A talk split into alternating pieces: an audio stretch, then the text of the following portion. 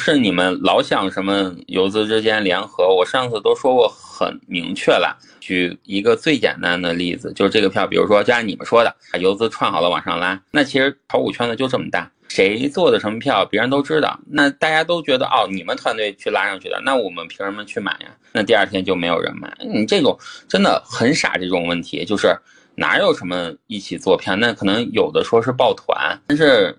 他们就算是抱团，也得买那些市场核心的票。还是那句话，就是我们不买，也会有别人去买的票。你们天天的脑袋瓜子，还是用用点正道上，好吧？就多想想怎么自己努力挣钱，不要想别人什么抱团这种阴谋论，真的没有任何意义。这样不会帮助你们成长，只会让你们就是会更羡慕、嫉妒、恨别人。没。